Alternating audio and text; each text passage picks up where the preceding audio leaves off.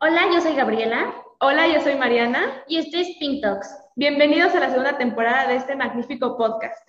El día de hoy estamos muy felices porque tenemos desde Alemania a Isabela Bajidi.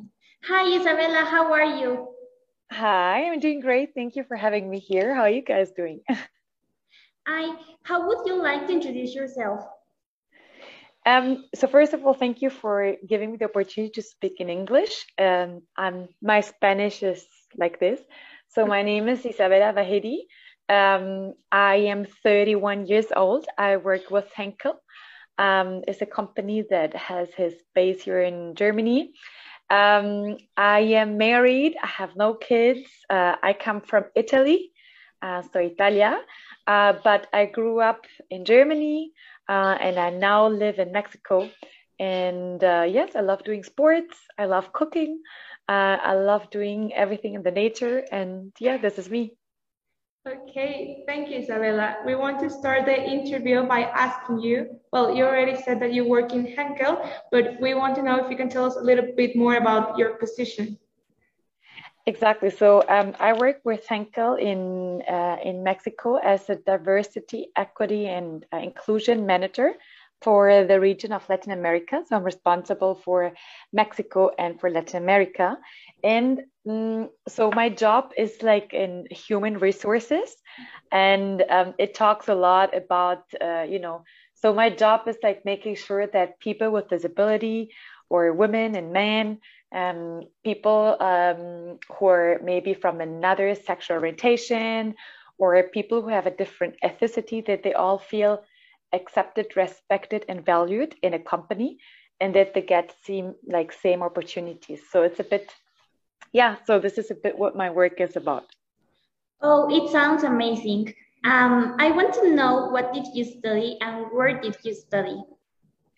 Um, I studied in Germany first. Um, I did um, I did my high school and my college in Germany, specifically uh, in Düsseldorf. It's a city in Germany.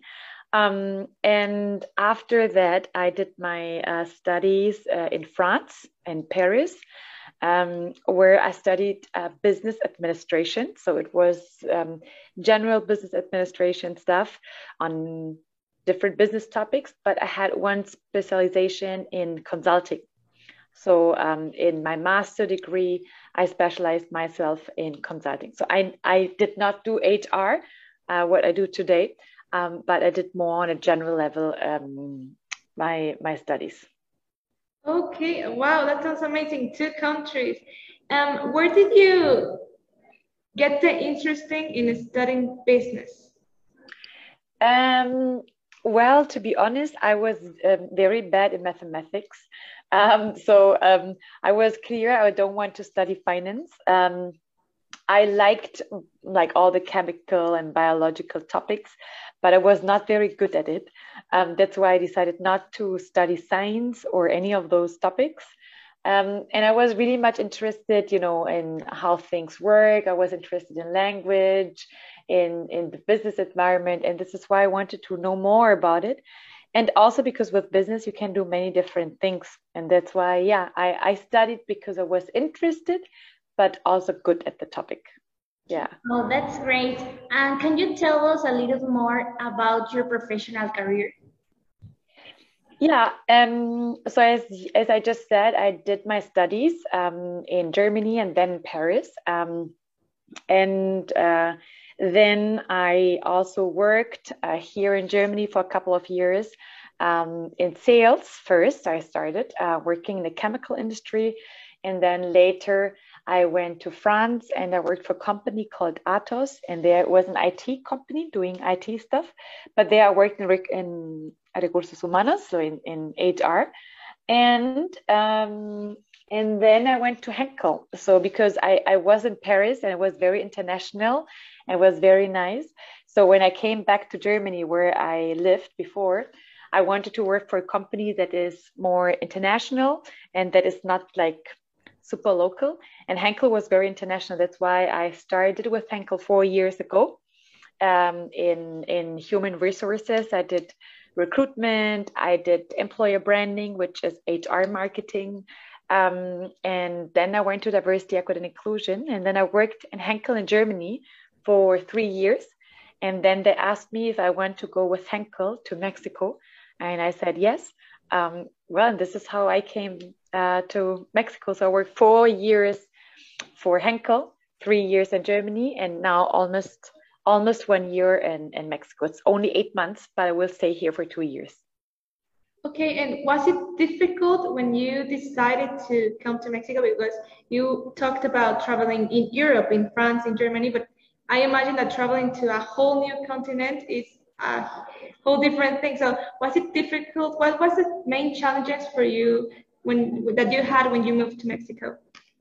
Well, as you said, uh, Mexico is like a completely different world.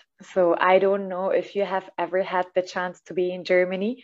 Uh, I mean, I'm right now in Germany, and the country is very, very different. The culture is very, very different. Um, the food is very, very different. Uh, the way we work is very different. So it's like, you know, like getting into an airplane and then landing into Mexico and be in another planet. So, and I think this is the difficult thing is, first of all, everybody thinks, works, and, and is different. So I think you need to adapt very fast because you cannot just be who you are in another culture.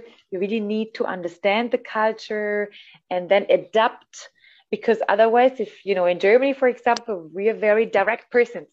So what we think we say. And in mexico people are very nice and very polite you know. And if i would come here to mexico with my german way of being without adapting well probably i won't have many friends. Uh, so